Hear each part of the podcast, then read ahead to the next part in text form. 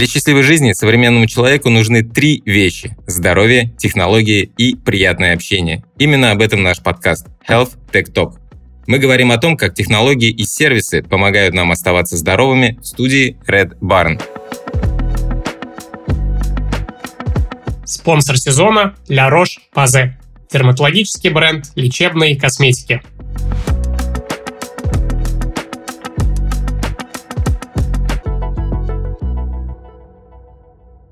Слушай, а Валь, вообще я очень рад, что мы сегодня говорим про большие данные и искусственный интеллект, потому что это как раз область моих интересов и то, в чем я а, варюсь и работаю последние пять лет, и всегда как раз краем глаза поглядываю, в том числе на применение этих технологий в медицине, в здравоохранении и вообще во всем, что а, может помогать людям. Вот. И предлагаю сегодня как раз там поговорить для начала просто о базовой терминологии, о том, как это все работает, и потихоньку перекатываться в сегмент медицины. Я, я сразу, сразу маленькую преамбулу дам, что когда мы говорим о больших данных, э, системе здравоохранения и медицине в целом, то это немного две вещи, которые друг друга не догоняют. Есть такая у нас пословица, что то, что ученые изобрели, до первичного звена это доходит очень долго. Угу. Соответственно, то, что сейчас появляется в науке, э, врачи еще не очень скоро смогут это использовать. И вот на данный момент а, если в целом наука и медицина идут как бы рука об руку, то вот в отношении Big Data это прям огромный разрыв. Именно в части внедрения в практику, потому что у нас есть а, Big Data, которая начинает работать э, в системе здравоохранения. Это очень маленький кусочек, я о нем чуть подробнее расскажу. И Big Data, которая сейчас в науке очень быстро-быстро а, развивается, при помощи которой уже можно проводить даже доклинические исследования mm-hmm. без использования животных. Ну, это как бы теоретическая подоплека, но все равно это дает очень хороший массив данных и часто помогает э, заблокировать э, некие молекулы, которые в будущем, в принципе, скорее всего, не будут работать. То есть на этапе еще просто простых расчетов. Mm-hmm. Да, вообще очень ценно, что ты это подметил, потому что, если честно, это как раз основная причина, почему я не ухожу в digital health или чисто медицинские стартапы как раз-таки из-за очень большого time to market, то есть времени, которое пройдет от э, изобретения там технологии или того, как ты это, собственно, реализуешь до момента, когда это дойдет до конечных потребителей и в сегменты здравоохранения и медицины, что в целом логично. Но вот мне, например, очень важно, чтобы то, что ты сделал, максимально быстро докатывалось до пользователей.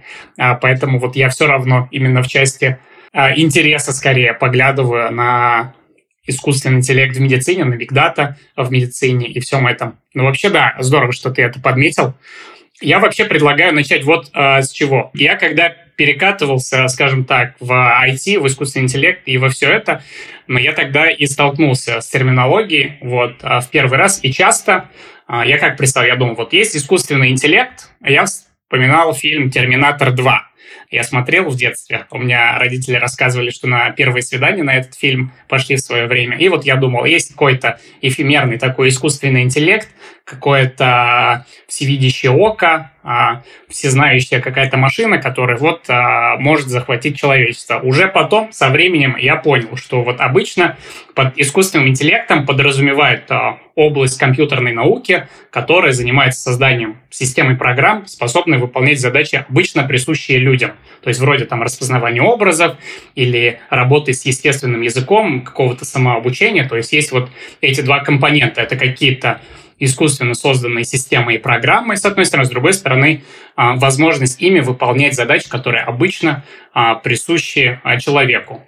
Но при этом именно в самой работе вот мы не используем словосочетание искусственный интеллект, обычно мы всегда говорим про машинное обучение. И вот даже должности. Вот у меня, например, а, должность на новой работе, она на русском будет звучать как ведущий исследователь машинного обучения, ведущий разработчик машинного обучения. И очень много говорят как раз про терминологию машинного обучения. А машинное обучение, в свою очередь, это как раз подраздел науки искусственного интеллекта, который изучает то, как а, машины или как модели могут учиться, как они на основе а, данных неявным образом могут находить какие-то паттерны или шаблоны. То есть, грубо говоря, вот я когда код пишу, программирую, я явным образом а, прописываю рецепт или алгоритм, грубо говоря, сделай одно, сделай другое, возьми данные отсюда.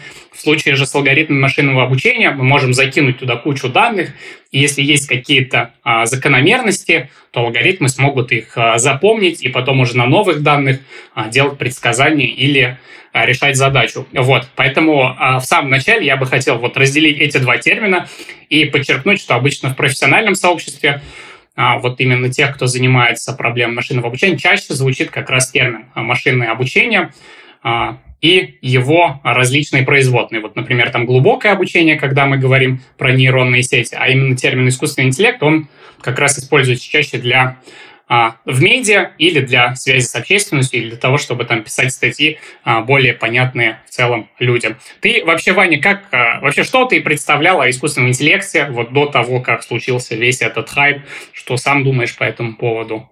До того, как мы mm-hmm. перейдем к искусственному интеллекту, я бы хотел остановиться вначале mm-hmm. на данных. Да, давай. Чтобы было, было понимание, почему идет mm-hmm. такой разрыв именно в медицине. Вот если говорить э, о digital, то там, по сути, все построено на цифровых данных. То есть даже там, э, когда проводятся маркетинговые исследования или социологические исследования в сфере продаж, то все изначально выстраивается на том, у кого какое мнение, там э, ранжированная шкала идет, э, ответить на определенные вопросы и так далее. Это все структурировано, это все выливается в цифры. А, и вот об этих цифрах, о том, как это все считается, я хочу остановиться. Вот Потому что это, по сути, это моя боль. Моя первая, первая профессия — это как бы статистик. А я изначально занимался, когда закончил университет, стат-анализом. Ну, собственно, у меня как бы диссер был на этом построен, как и у большинства людей, которые защищают. Там есть глава, где ты проводишь да, статистический да. анализ. Эта штука мне в свое время очень понравилась, потому что она позволяла делать а,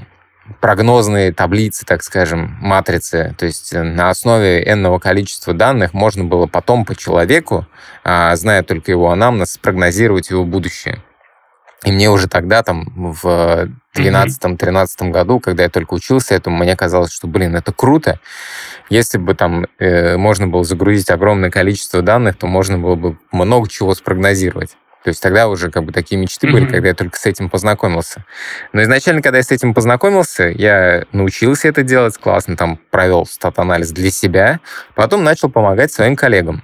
И вот тут я столкнулся с проблемой, что э, люди э, по-разному, особенно из науки, воспринимают данные. А для меня, как бы, как и для всех, э, есть классическое понимание. То есть есть данные количественные, mm-hmm. это когда да. циферки 1, 2, 3, 4, 5, 6, 7, 8, 9, 10. То есть ты говоришь там, ты можешь посчитать средний рост, можешь посчитать там среднюю зарплату, это все в цифрах считается, простые формулы применяются. Есть данные качественные, а, они бывают там номинальные, биноминальные, порядковые. А, качественные данные — это те, которые определенным образом характеризуют объект. Ну, например, мальчик-девочка. Это при, пример биноминальных Э, данных, то есть э, есть еще там болен, здоров и так далее. Есть данные, которые можно э, качественные выстроить в некую шкалу, тогда они становятся порядковыми. Ну, например, там очень плохо себя чувствую, плохо себя чувствую, нормально себя чувствую, хорошо себя чувствую, отлично себя чувствую. Вот у меня уже пять критериев самочувствия появилось. И их можно анализировать. Теперь переходим к проблеме, которую я хочу озвучить. Когда ты загружаешь все эти данные, тебе дали таблицу огромных данных и проанализировать, там, выявить, что влияет, что не влияет на заболевание, ты это все загружаешь в программу. Там SPSS, статистика или какие-то другие такие базовые программы для статистиков. Так вот, врачи мои, коллеги и так далее, когда начинают проводить исследования, они в большинстве своем привыкли на текущий момент еще писать от mm-hmm. руки. Например, э, если врач написал состояние пациента удовлетворительное, я понимаю, ты понимаешь. Да, да. Мы читаем, мы понимаем. Он мог сократить, например, написать удовлетворен. Mm-hmm. Или там сост удв. Mm-hmm. Или удовлетворительное два пробела состояния. Для тебя и меня, когда мы читаем, это все один и тот же параметр данных. Когда ты загружаешь в машину этот текст, для нее все эти четыре примера — это разные данные. Понимаешь, да, о чем да, я говорю? Да. Вот, я изначально mm-hmm. столкнулся с тем, что, во-первых, нужно изначально составлять базы данных правильно. А, и пытаться оцифровать э, все, что ты хочешь узнать еще до начала исследования. Потому что когда ты начинаешь исследование, тебе уже не до того, чтобы там как-то варьировать с этими данными. Это все нужно сразу забивать э, в базу, с которой потом работать.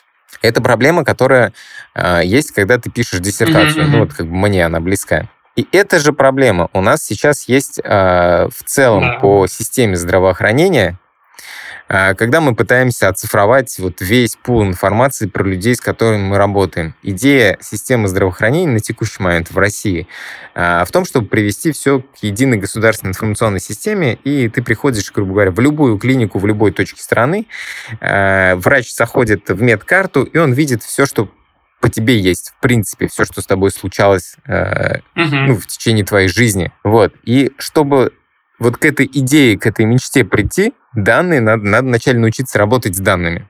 И вот мы сейчас всей страной боремся с тем, чтобы создать некие такие структурированные электронные медицинские документы, в которых по определенному типу будут mm-hmm. заводиться данные, которые потом машина будет понимать, и машина сможет на основе этого уже учиться неким алгоритмам, uh, machine learning или там искусственный интеллект, или как угодно это назови, но это будут алгоритмы, которые будут подсказывать врачам, что нужно делать.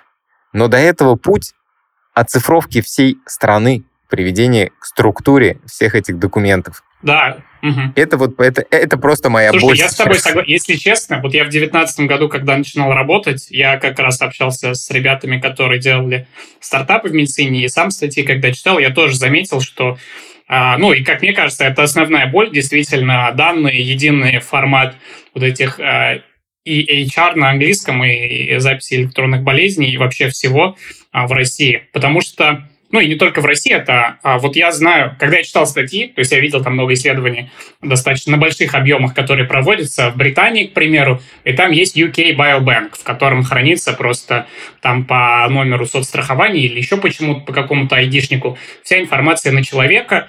А, для начала она хотя бы хранится, да, там, а потом она уже может вводиться действительно а, в одинаковом формате, но в России я по словам моих друзей, опять же, независимо от той специализации, где они работают, а, есть типа действительно два момента, что там друзья у меня стоматологи, там в каждой клинике а, своя система учета вот этих электронных а, болезней, электронной истории болезней и других штук. В те, кто работает а, в стандартной клинике, не в стоматологии, они вот время от времени жалуются в том числе на то, что там система может глючить, на то, что они заполняют от руки сначала, а потом еще электронно, и нужно дублировать. Электронные базы иногда а, дропаются, то есть исчезают. А, действительно, вот а, мне кажется, эта проблема, она такая по актуальности номер один, и только после ее решения можно уже приходить к тому, что мы какие-то сложные алгоритмы будем действительно а, доводить до конечного потребителя. Это сложно, это самое основное. Сейчас вообще все а, исследования, независимо от доменов, они тоже приходят к выводу, что а, о том, насколько вообще важны в целом данные. Это всегда было понятно, но теперь это становится еще более понятно. Там та же GPT, когда вышла, там большой апсайд, и бонус был как раз того, что научились а, чистить правильным образом а, данные, в том числе и закидывать. Поэтому, конечно, да, вот а, тоже, когда мы говорим о Big Data, Big Data, там, если мы говорим про какие-то э, соцсети, где это очень быстро и много собирается, там сразу в нужном формате. У тебя вот я когда работал, тоже и просмотры, и лайки, и так далее. Если мы же, же мы говорим про медицину, действительно, тут и проблемы с консистентностью, и с тем, чтобы это собиралось, и с тем, чтобы это вовремя собиралось и было а, достоверным еще, а, да, а не так, что там а, врач, потому что у меня у него тупо времени нет, он быстро за вечер накидывает там всех своих пациентов по памяти в систему, пока ничего не глючит. Это, конечно, да. То есть, представляешь, это нужно вначале э, всю угу. индустрию здравоохранения обучить одному да, да. языку, единому языку. Это, соответственно, по идее, все это нужно устраивать в систему образования, чтобы люди выходили и знали уже это все. То есть, ну, как бы это колоссальная проблема. Я думаю, что еще лет 10 пройдет, пока мы более-менее перейдем к вещам, которые потом машинка сможет анализировать. Вот. И на текущий момент, э, последние 3-5 лет в этой связи появилась новая профессия. Если раньше вот э, основной человек, который читал диссертационные да, да, да. исследования или еще какие-то вещи, или там в системе здравоохранения подбивал угу. отчеты и готовил анализ для главного врача, для министра, это был статистик, а, то сейчас появилась профессия, которая на угу. стыке а, биологии и информатики находится, так и называется, биоинформатик. Это, короче, человек, а, который знает статистику, умеет ее анализировать, но при этом еще на «ты» общается с компьютером, с R, с Python, умеет программировать и пользоваться э, строкой, куда вбивают команды. Командная строка. Вот, вот эти ребята сейчас на расхват. Если изначально у нас из университета выпускалось там, ну, угу. пара-тройка человек, которые не, не знали, куда себя применить, сейчас э, базовая, базовая зарплата от 2000 угу. долларов начинается, и просто их сразу расхватывают. Мы не успеваем у себя в университете оставить для себя угу. этих специалистов. Угу. Слушай, ну это здорово. Появляются новые профессии да. в Москве. А занимаются они очень классные вещи, есть еще такой э, прикольный термин, который mm-hmm. недавно вошел, ну как недавно, тоже последние пять лет. Это мультиомиксные О, базы да, данных. Да. Я mm-hmm. когда первый раз услышал, я вообще не понимал, о чем речь и как с этим жить. И в итоге как бы все просто на самом деле. На самом деле э, есть масс-спектрометры, такие машинки, которые могут там анализировать э, любой уровень молекул или белковых структур, или еще каких-то структур. В общем, все, что в нашем организме происходит, грубо говоря, от самого маленького, это там то, что закодировано у нас в генах или в РНК, до самых крупных то есть мы начинаем там от генетики, потом транскриптомика mm-hmm. идет, потом протомика, метаболомика и так далее, и так далее. То есть от самых маленьких вещей до самых крупных вещей в нашем организме это все может массово э, скринироваться вот этой супермашинкой масс-спектрометром. И отсюда появляется еще огромное количество новых данных, которые до этого не анализировались, и появилась целая наука или понимание, понятие такое, а, как мультиомиксные базы данных. И вот с этим как раз ребята биоинформатики сейчас работают, настраивают яишки, машинки и так далее, и на основе вот этого сейчас получается прогнозировать э, работу некоторых молекул, изучая то, что сейчас происходит в клетках. И это вот для практического врача, это вообще, в принципе, фантастика какая-то происходит. Ну, соответственно, то есть я как пытался описать разрыв. Да, да, да, я понял. Да. С одной стороны, что мы имеем на местах, и здесь вот мультиомиксные данные. Знаешь, ты когда говорил, я вспомнил, я в... Когда в Москве был, я как раз ходил вольным слушателем в вышку, там у них был курс Deep Learning in Biology, и там на одно из занятий а, с такой гостевой лекции пришел Алекс Жаворонков. Это SEO компании Insilica которая достаточно крупная, сейчас, по-моему, у них больше миллиарда долларов оценка, они как раз а, одно из приоритетных направлений у них драг-дизайн, то есть а, разработка новых лекарств, и они хвастались тогда, что первыми а, заиспользовали алгоритмы, которые называются в общем, генеративные состязательные сети на русском, которые в целом для генерации изображений пару лет назад использовались, сейчас уже реже используются, они начали использовать для разработки как раз возможных лекарств, вот этих а, а, молекул, таргетных анализировать. И вот я как раз тогда услышал, наверное, первый раз про вот эти мультиомиксные данные и про то, что сейчас в целом как раз-таки алгоритмы, которые хорошо показывают себя на работе с естественным языком, да, естественный язык — это язык, на котором мы с вами говорим, там, не знаю, русский, английский, татарский, а потому что там тоже есть вот эта структура последовательности, когда, допустим, если как ДНК, что есть нуклеотиды, из них а, собираются определенные последовательности, как из букв собираются слова, из слов а, предложения. И вот тоже сразу же вспомнил, напомнил ты мне по поводу картинок. Да, да. Если вы уже переходите uh-huh. там к искусственному интеллекту и того, что происходит в системе здравоохранения, то за предыдущие два года Э, в Российской Федерации появилось очень много помощников угу. врачей. А, их называют искусственными интеллектами. Да, да, да. Ну, это на самом деле для, для красивого словца, по сути, это просто обученные угу. алгоритмы. В первичном звене это очень классно работает э, в отношении снимков флюорографии. Угу. Ну, то есть даже университет у нас принимал участие в одном таком большом исследовании и обучении ИИшки. А, по сути, идея такая, что где-то там в удаленных ФАПах э, приезжает КАМАЗ э, и проводит флюорографию всем местным жителям. С учетом того, что обеспечить э, полностью врачебным персоналом вот все эти удаленные ФАПы невозможно, то, соответственно, очень помогает искусственный интеллект в связи с тем, что, допустим, мы прогнали там в одном селе uh-huh. всех жителей, в другом селе всех жителей, а машинка уже подсказывает, что вот здесь, скорее всего, патология, а тут норма. И мы в итоге как бы выбираем э, несколько снимков, которые нужно переслать на дополнительный анализ в центральную mm-hmm. больницу, чтобы уже профессиональные врачи пересмотрели эти снимки. Короче, машинка всегда определяет, если есть патология, но процентов 30 сверху она накидывает там, где ее нет. И это как бы неплохо. Да, То есть да. лучше в данном случае перестраховаться, да, перестраховаться. И, соответственно, в центральной больнице уже врач просматривает и говорит, кому там что нужно сделать, куда направить, какое дополнительное исследование и так далее. Это как бы в части картинок, это прям вот э, последние два года это масштабно развивалось. Все началось, наверное, с года 2018, когда прошло одна из первых таких больших конференций, э, на которой собирались ученые, разработчики, и вот между собой э, врачи с фундаментальщиками обсуждали, кому что интересно, плюс там айтишники угу. быстро подхватили эту тему, и сейчас все это внедряется. А вторая штука, это тоже анализ данных именно цифровых изначально данных. Это данные ЭКГ. То есть тут мы с машины сразу же получаем сигнал, который другая машина сразу же может проанализировать. Просто врачу нужно изначально какие-то паттерны определить, на что надо обращать внимание. Это уже тоже у нас в ходу, есть куча разных штучек. Э, примером того банально часы, которые мы не раз уже mm-hmm. обсуждали, Apple Watch, на которых точно так же есть эта настройка, просто они не являются медицинским изделием. А так, в принципе, те же самые Apple Watch могут определить какие-то экстрасистолы и патологии, которые у, наш, у нашего сердца уже есть. Вот, и на основе вот этих данных уже изобретаются помощники, и они, причем, как бы регионов у нас в стране многие, много, и в каждом регионе там есть свой разработчик, у каждого есть плюсы минусы из того, что они сделали, но это вот прям активно разрабатывается. Следующим этапом в системе здравоохранения пойдут помощники врача, которые будут на основе истории болезни а, подсказывать, ну, там, какие назначения надо сделать, какой а, лучше назначить препарат, но это начнет происходить только после того, как мы справимся с проблемой, которую да, я уже да. обозначил по поводу структуры данных.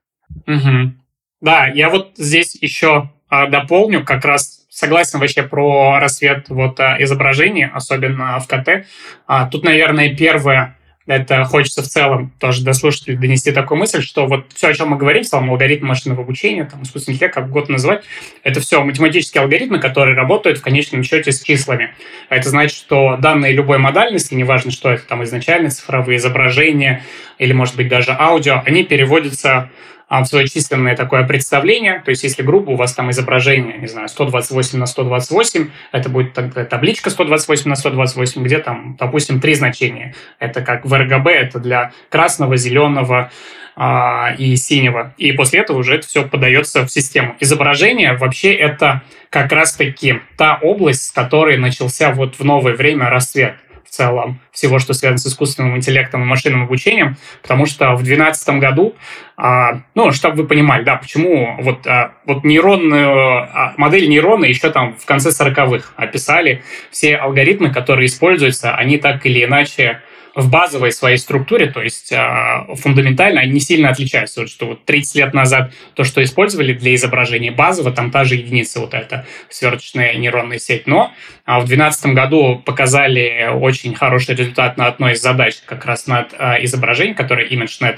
называется. Там была AlexNet, а, то, в общем, там одного из исследователей звали как раз Алекс Крижевский, он сейчас уже а, не знаю, чем занимается. Он в 2017 году ушел, сказал, что ему надоело всем этим заниматься. Но вот по его имени mm-hmm. и как раз все пошло в изображение. И медицина это как раз действительно а, та область, в которой я вот больше всего а, видел применение изображений в том числе. Банально. Я на там пару недель назад ходила к другу, к стоматологу, и он мне показал, что вот они у себя там поставили одно из там а, вот этих а, веб-приложений, Диагнокат, вот я видел, как они еще зарождались год 3-4 назад, там стоматолог и а, ребята, которые маскарад сделали, вот фильтры а, на фотографии, mm-hmm. и они как раз а, вот в снимке ОПТГ, то есть рентгенограммы и челюсти, там быстро анализируют, показывают какие-то области, где, возможно, есть кариес или еще что-то. Местами, может, не так точно, но вот как ты верно и подметил, то есть мог, могут быть ложно-положительные результаты, но это в целом не так критично, потому что врач сверху еще а, пройдет, посмотрит. И вообще, мне кажется, действительно для вот скрининга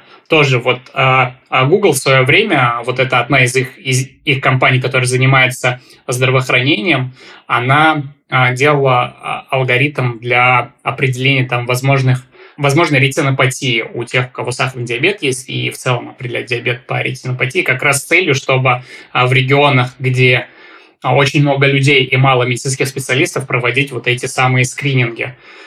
Вот, поэтому да, здесь я а, думаю, мы будем развиваться дальше, в том числе в эту сторону. Мне кажется, вот а, часть со скринингами, она очень здорово может ложиться на алгоритмы.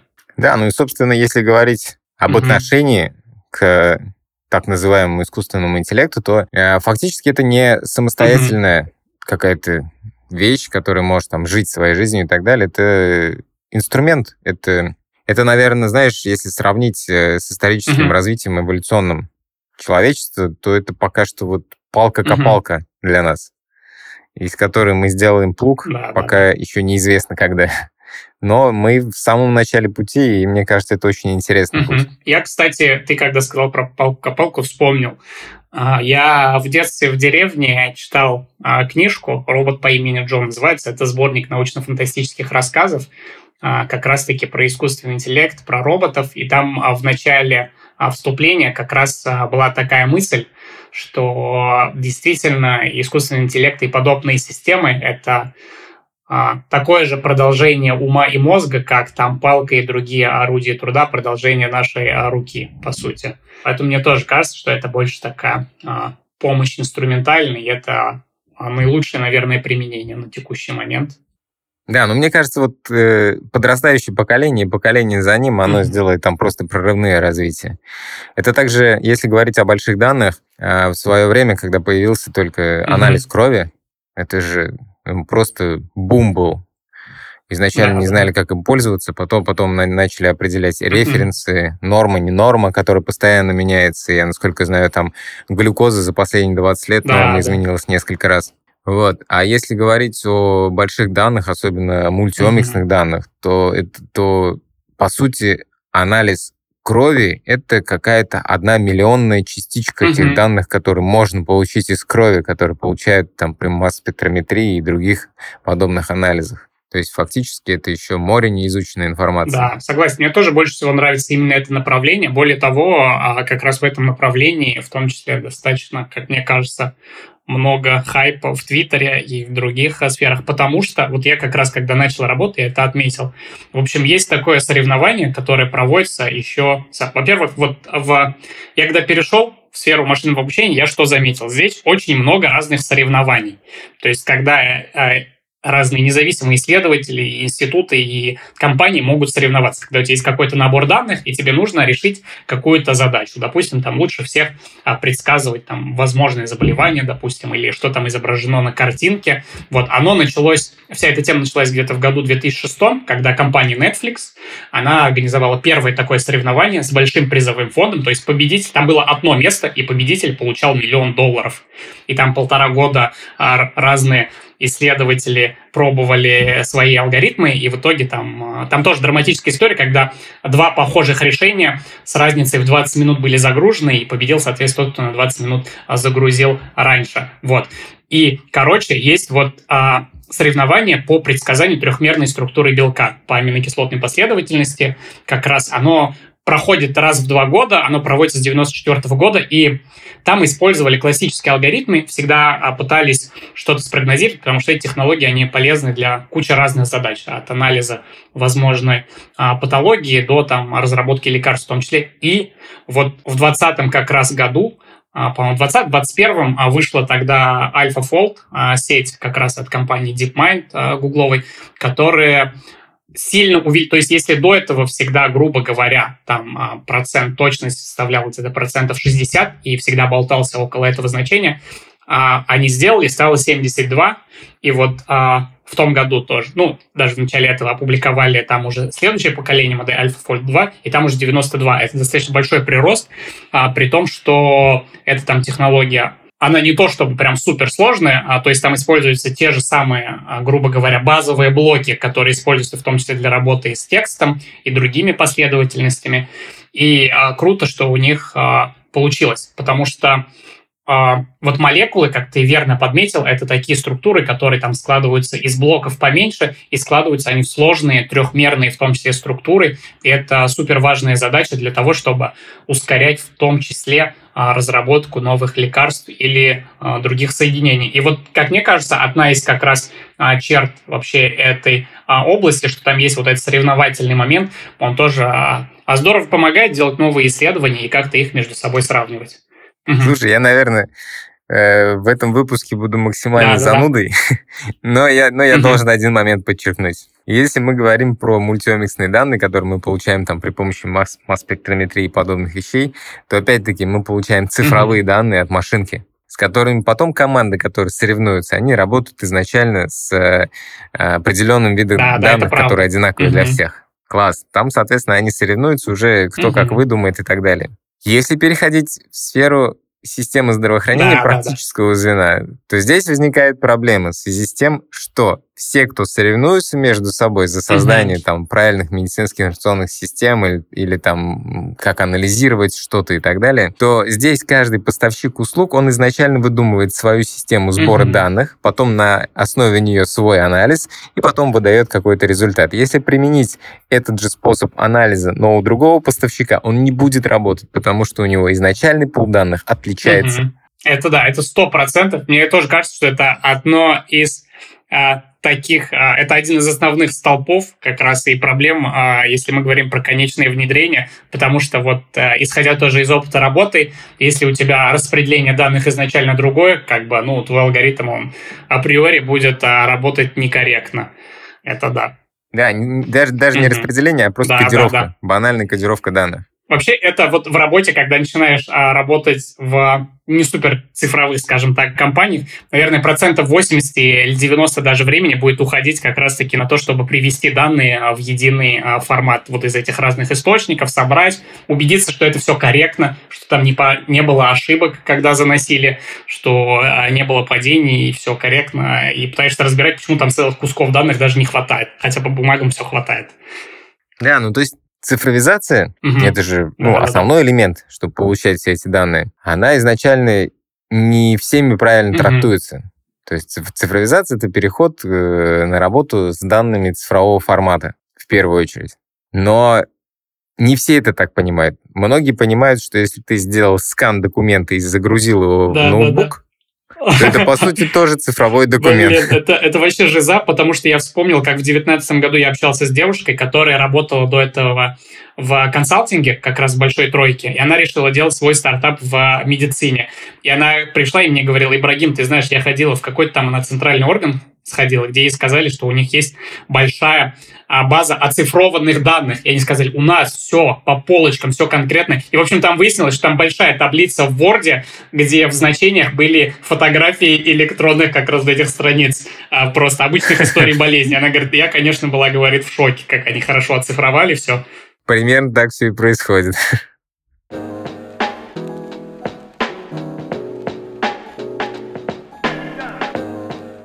Можно ли вечно оставаться здоровым, красивым и молодым? Если этот вопрос кажется риторическим, тогда я приглашаю вас в новую рубрику нашего подкаста «Наука не стареть». В ней мы разберем современные научные исследования, в которых ученые ищут рецепт вечной молодости. Изобретение лазера стало настоящей революцией в медицине и косметологии. Сегодня его используют для диагностики и терапии кожных патологий. Чаще всего для этого используют лучи синего, красного и инфракрасного спектра. Их длина волны безопасна для кожи.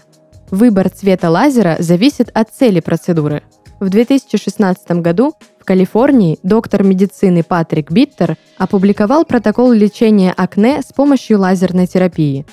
Согласно статье, луч синего спектра борется с бактериями. Красный и желтый оказывают противовоспалительный эффект, а инфракрасный предотвращает рецидив заболевания.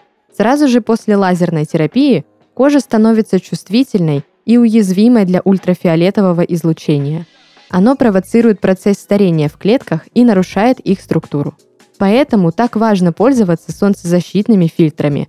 Они защищают кожу от повреждений и предотвращают фотостарение. Например, в гамме Angelius от La Roche-Posay представлены средства с высокой степенью защиты от солнечных лучей. Они подойдут даже для чувствительной кожи, защитят ее от вредного ультрафиолетового излучения и не оставят жирного блеска. Поэтому использовать их можно каждый день, в том числе под макияж.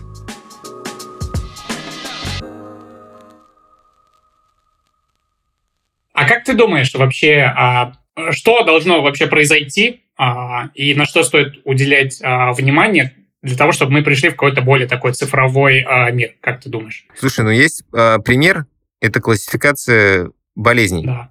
МКБ. Вот. В МКБ закодированы все заболевания, то есть э, вот есть название заболевания, его симптомы, там еще что-то, ну, грубо говоря, заболевание, подзаболевание, подзаболевание, какие-то характеристики определенные. И все это изначально закодировано в цифрах. То есть справа идет столбец с наименованием заболевания, слева идет столбец с цифрами. И вот в каждой стране, которая ориентируется на последнюю версию МКБ, в правом столбце все написано mm-hmm. на их языке с их терминологией. То есть даже а, какие-нибудь симптомы или mm-hmm.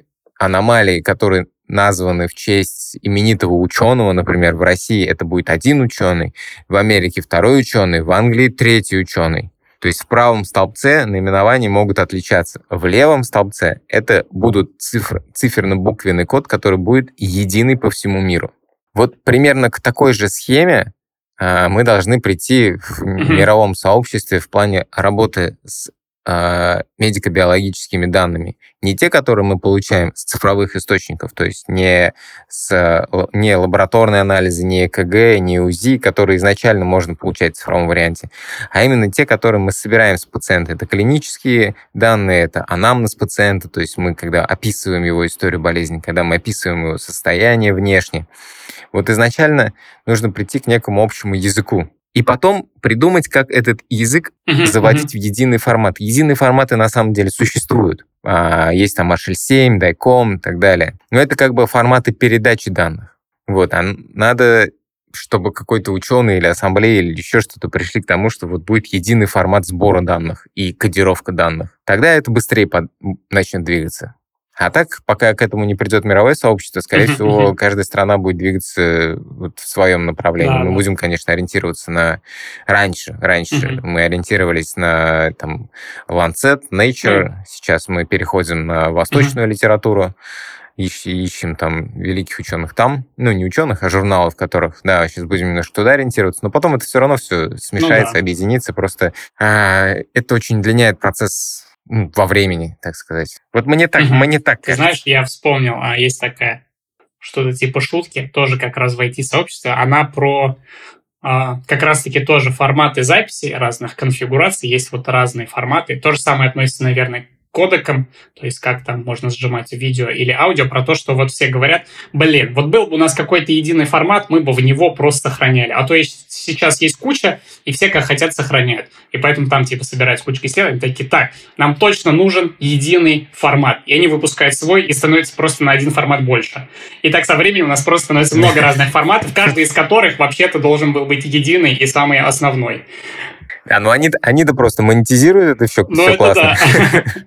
Нет, а вообще у медиков же есть единый формат общения. Да, на латыни. Да, Мертвый да, зря на первом курсе язык. слова все. да. То есть, по факту, нас же мучили, нас сколько там, три года, по-моему, была ну, латынь, да? Угу, ну, первый, а, ага, да, ну, да. Я да. имею в виду, что, наверное, сам, да, сам да. язык был там один год, но мы, мы же учили да, всю фундаменталку да. на этом языке. Это точно. Можно это сообщество научить общаться единым языком, просто надо это принимать волевое решение. Угу. Вообще, ты знаешь, а, вот единый язык, я тоже, так как работал с естественным языком, много коллег-лингвистов было, там как раз в начале 20 века как раз была теория в лингвистике, что вот в задаче перевода нам было бы круто изобрести какой-то единый переходной язык, то есть в который мы могли бы переводить с любого, и из которого мы бы тоже могли переводить а, в любой а, язык. Был бы такой как перевалочный пункт. И вот а, сейчас как раз в по сути, современных алгоритмах машинного перевода, там вот эти внутренние численные представления тоже своего рода такой а, внутренний язык а, внутри самой а, модели. Вот. Еще, кстати, интересный момент, что вот там про чат GPT, наверное, много кто слышал. Вот все технологии именно, которые есть в естественном языке, они пришли как раз из задачи машинного перевода. То есть вот основа, что лежит в архитектуре, которая называется механизмом внимания, это там в 2017 году а, исследователи из Гугла как раз и писали для решения проблемы машинного перевода. Да, это же, по сути, языковая да, да. сеть. Угу. То есть я, я изначально не знал этого, потом, когда почитал уже на основе чего, очень круто, на самом деле. Получается, был оцифрован самый сложный механизм общения. Да, да, ты знаешь, а, я как раз тоже с другом своим а, разговаривал еще в году 19 В общем, если грубо, есть несколько доменов. Вот есть компьютерное зрение, которое больше работает с изображениями. Есть там какие-то табличные изначально цифровые а, данные, может, категориальные. Есть вот NLP, то, что называется Natural Language Processing, или обработка естественного языка. Есть то, что называется RL, reinforcement learning — это когда алгоритмы учатся а, именно какому-то действию в какой-то среде, вот как в компьютерной игре, когда вы видите, что какая-то нейронная сеть или модель начала побеждать людей, это вот про это. И мы как раз с ним обсуждали, что вот а, в NLP, конечно, очень сложно, потому что если в изображениях, допустим, ты видишь там кота или кошку, и все примерно понимают, ну, это типа кот или кошка, то с языком тут ведь человек, когда у себя какие-то мысли формулирует, он свое значение в слова перекладывает, потом эти слова говорит, другой человек эти слова а, слышит и декодирует у тебя в голове, у себя в голове свои а, какие-то смыслы. И вот как раз очень а, сложно изобрести какое-то единое представление всех смыслов, которые могут быть а, у людей. И, конечно, тут есть много разных нюансов. Да, но в любом случае за, за этим Да, за ты этим знаешь, будущее. я причем, вот опять же, я когда начал работать, я ну, на моих глазах а, было как раз вот этот расцвет. Условно, я когда начинал работать, были подходы. Вот в семнадцатом году тогда вышел Attention, в конце 18-го модель, которая называется BERT. Мы это у себя заводили в начале 19-го, все работали, все хорошо, метрики растут.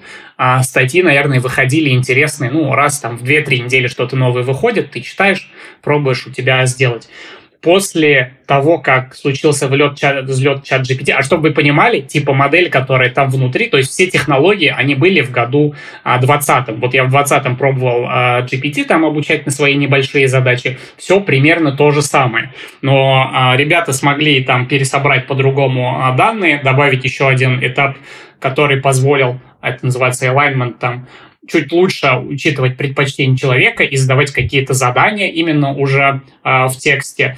И получили очень хороший результат, сделали удобный очень интерфейс, чтобы все могли пользоваться. И вот смотри, сколько внимания. Я даже там с, с ребятами общаюсь, там большие бюджеты выделяются, чтобы свои команды создавать, которые бы работали либо с текущими моделями, либо сами начали делать. Я смотрю в сообществе столько удобных инструментов, статей вообще там каждый день по несколько выходит. И видно, что с увеличением внимания и бюджетов а, в какой-то конкретной области, конечно, а, рост и развитие тоже а, начинает происходить намного быстрее и лучше.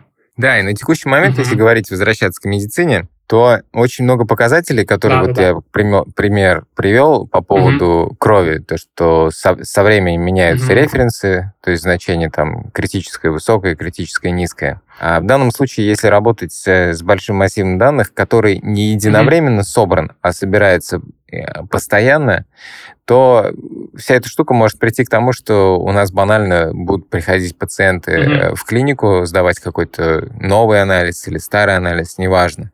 Все это будет подгружаться именно в цифровом формате, а не в Мгм. значении, где на корочке тебе выдает автомат. А, И можно будет научить я так думаю, что наверняка есть уже такие разработки, э, которые показывают, что, например, вот у меня глюкоза была всегда четверка, а, тут она у меня спустя год стала там 4,9. Вроде бы в норме, но за год на 9 значений выросла.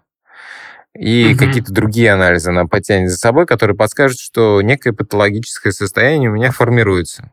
И то есть ИИшка, она сможет предметно, именно конкретно, прицельно по человеку, Мгм. так сказать, Да-да-да. персонализированная медицина, уже подсказывать, в каком направлении нужно проводить профилактику, может быть, э, э, какие-то препараты попить или бросить все нахрен и Мгм. уезжать в отпуск, Да. потому что эта работа тебя убивает. Ну, то есть примерно в таком формате.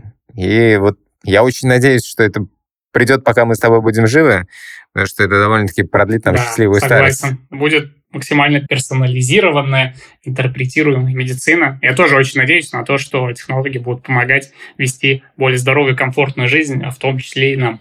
Я вспомнил, есть а, три, в общем, фильма про искусственный интеллект, которые мне нравятся из того, что я видел. Вот. Это, безусловно, это трилогия «Матрицы». Вот. Особенно первая часть мне очень нравится.